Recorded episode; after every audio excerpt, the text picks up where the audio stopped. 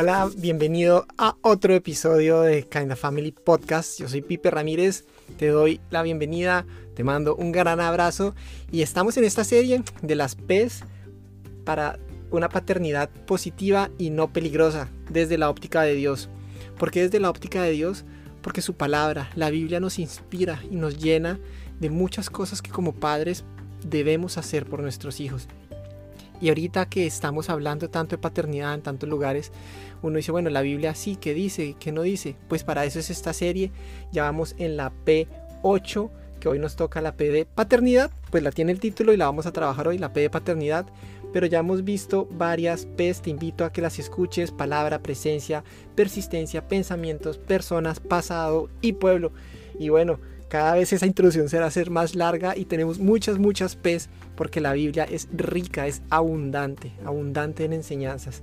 Y hoy en la paternidad de Dios quería preguntarte, ¿tú tienes claro, tienes claro que eres hija de Dios? ¿Tienes claro que eres hijo de Dios? Que Dios es tu Padre, que es tu Padre celestial. Esa es la primera pregunta. ¿Qué tan claro tienes eso y qué tanto lo vives en tu día a día? Que te, te ves, te sientes, te piensas como una hija de Dios. Más allá de si sientes que estás haciendo las cosas bien o no, eres hija de Dios. Y teniendo esa paternidad clara, nuestra labor como padres es transferirles esa paternidad, ese, ese pensamiento, esa certeza, esa fe a nuestros hijos, a nuestras hijas, a tu hija, a tu hijo debes transferirle esa certeza de que ella, de que él también es hijo de Dios. Que antes que ser tu hijo, es hijo de Dios. Por eso, es, y eso es un motivo para descansar, para, para ti como mamá, que a veces te sientes cansada, agotada, que es que quieres hacerlo todo por ellos, que es que no te alcanza el día, las horas, la vida, la fuerza para todo lo que quisieras hacer. Si eres consciente y descansas de que antes que ser tus hijos, son hijos de Dios, Dios va a cuidar de ellos. Y claro, Dios te puso a ti en el camino para que lo criaras y lo cuidaras, lo amaras y todo. Pero cuando falles, cuando faltes, Dios va a estar ahí. Y la P de paternidad que quiero que veamos hoy es eso. Nosotros tenemos una relación con Dios Padre, nuestra, nuestra, nuestro Padre que nos enseña la paternidad celestial, que nos lo da todo. Esa la debemos transferir a nuestros hijos. Esa fe que hemos construido, heredarla. Yo recuerdo, no sé si tú conoces o has escuchado o tus papás te dijeron esta frase de lo mejor que le puedo dejar es el estudio, porque todo se lo pueden quitar, pero el estudio no, ¿cierto? Pues no, lo mejor que le puedes dejar a tus hijos es la fe que tú has construido, para que en algún momento ellos la transformen en su fe propia.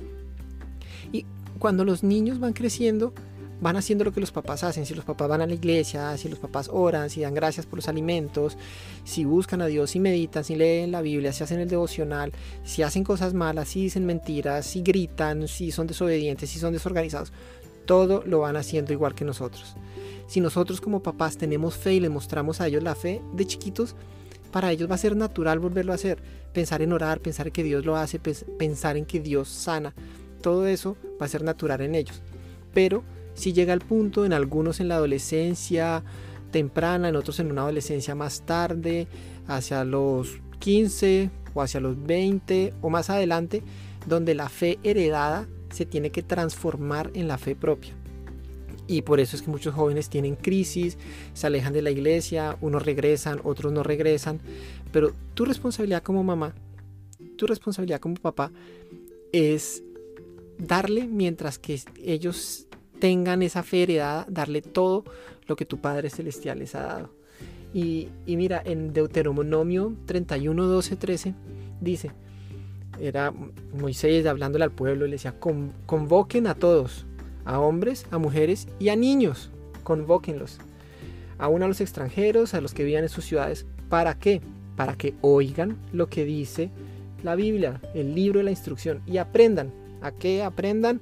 a temer al Señor su Dios y a obedecer cuidadosamente las instrucciones, todas las instrucciones. Háganlo para que sus hijos, que no saben nada de estas instrucciones, las oigan y aprendan y teman al Señor su Dios.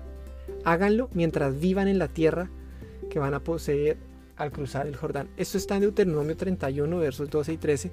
Y este versículo, estos versos me inspiraba hoy a hablar de eso, de, de cuán importantes somos nosotros como papás para transferir ese temor de Dios a nuestros hijos. Y aquí dice, convócalos, convoca a tu hijo, convoca a tu hija, convoca a tu familia, a que, a que escuchen el libro, a que escuchen la palabra de Dios. No importa si no eres un pastor, una predicadora, un expositor bíblico, lee. Aquí simplemente dice, el versículo nos invita a que escuchen, no que sea explicado de nada, que escuchen la palabra de Dios y así van a ir aprendiendo poco a poco. ¿Para qué? Para que ganen temor a Dios. Y porque al final dice, háganlo mientras vivan. Y es lo que te decía hace unos minutos al comienzo del podcast. Llegará el momento donde tú no estés acá, donde tus hijos no te tengan a ti. ¿Y qué les va a quedar? Lo que les hayas transferido. Y ojalá les quede esa fe, ese amor por Dios, esa paternidad de nuestro Padre Celestial. Eso es lo mejor que le podemos dejar porque a través de Dios ellos van a encontrar la paz que sobrepasa todo entendimiento. Van a encontrar sus planes, sus propósitos para ellos que son buenos van a encontrar salvación, vida eterna, una guía, un confort en los momentos de donde necesite consolación. O sea, ¿qué mejor le podemos dejar a nuestros hijos que eso? Yo, cuando, cuando oro por mi hijo, cuando lo miro, cuando le enseño, cuando veo que él apropia esas cosas, yo miro y digo, Señor, gracias porque en serio es lo mejor que le podemos dejar, es lo mejor que le puedo dar. Que si el estudio eso lo conseguirá, que si la plata también, que si la herencia, que los idiomas, todas esas cosas yo sé que las consigue, pero sentir que, que en algún momento él diga, bueno, gracias a mi papá y a mi mamá que me enseñaron esto, ahora Señor creo en ti, tengo mi fe en ti, confío en lo que haces y todo, eso es, eso llena mucho, pero es una labor de día a día, porque no es que una vez lo diga y ya fue, sino como veíamos en una P anterior, en la P de persistencia, debemos hacerlo constantemente, con amor, con presencia, con ejemplo, con constancia, para que vaya quedando en ellos no solo como algo que vieron una vez o les dijimos una vez, sino como un ejemplo de vida, porque ellos son nuestros espejitos y van a hacer lo que nosotros hagamos. Mi invitación ahora es a que mires hoy, hoy o mañana, que en las próximas 48 horas convoques a tu familia, convoques a tus hijos a leer la palabra. No te preocupes por buscar qué versículo, qué historia, cómo la vas a explicar, cómo la voy a aplicar en esta situación que él está viviendo y le voy a enseñar. No, no se trata un momento de dar bibliazos ni de buscar los textos para decir lo que quieres decir. No. Busca alguna historia sencilla, léela y pregúntales qué entendieron, qué les gustó, qué no les gustó. Deja que el Espíritu Santo te guíe a decir, a hacer o simplemente a orar con ellos un tiempo. No tiene que ser súper elaborado, pero convoca a tu hijo, a tu hija a escuchar el libro de la vida. Esa es mi invitación ahora, no la dejes pasar. Y mi segunda invitación, si no lo has hecho, síguenos en nuestras redes sociales, comenta aquí donde estás escuchando esto ¿Qué te pareció esta P? ¿Qué otra P te gustaría que trabajáramos, que habláramos, que discutiéramos aquí contigo? Y escucha las anteriores si no lo has hecho. Si ya lo hiciste, comparte. Comparte porque esto muchas otras mamás y papás no necesitamos oír o recordar. Nos vemos en nuestro próximo episodio. Un abrazo. Chao.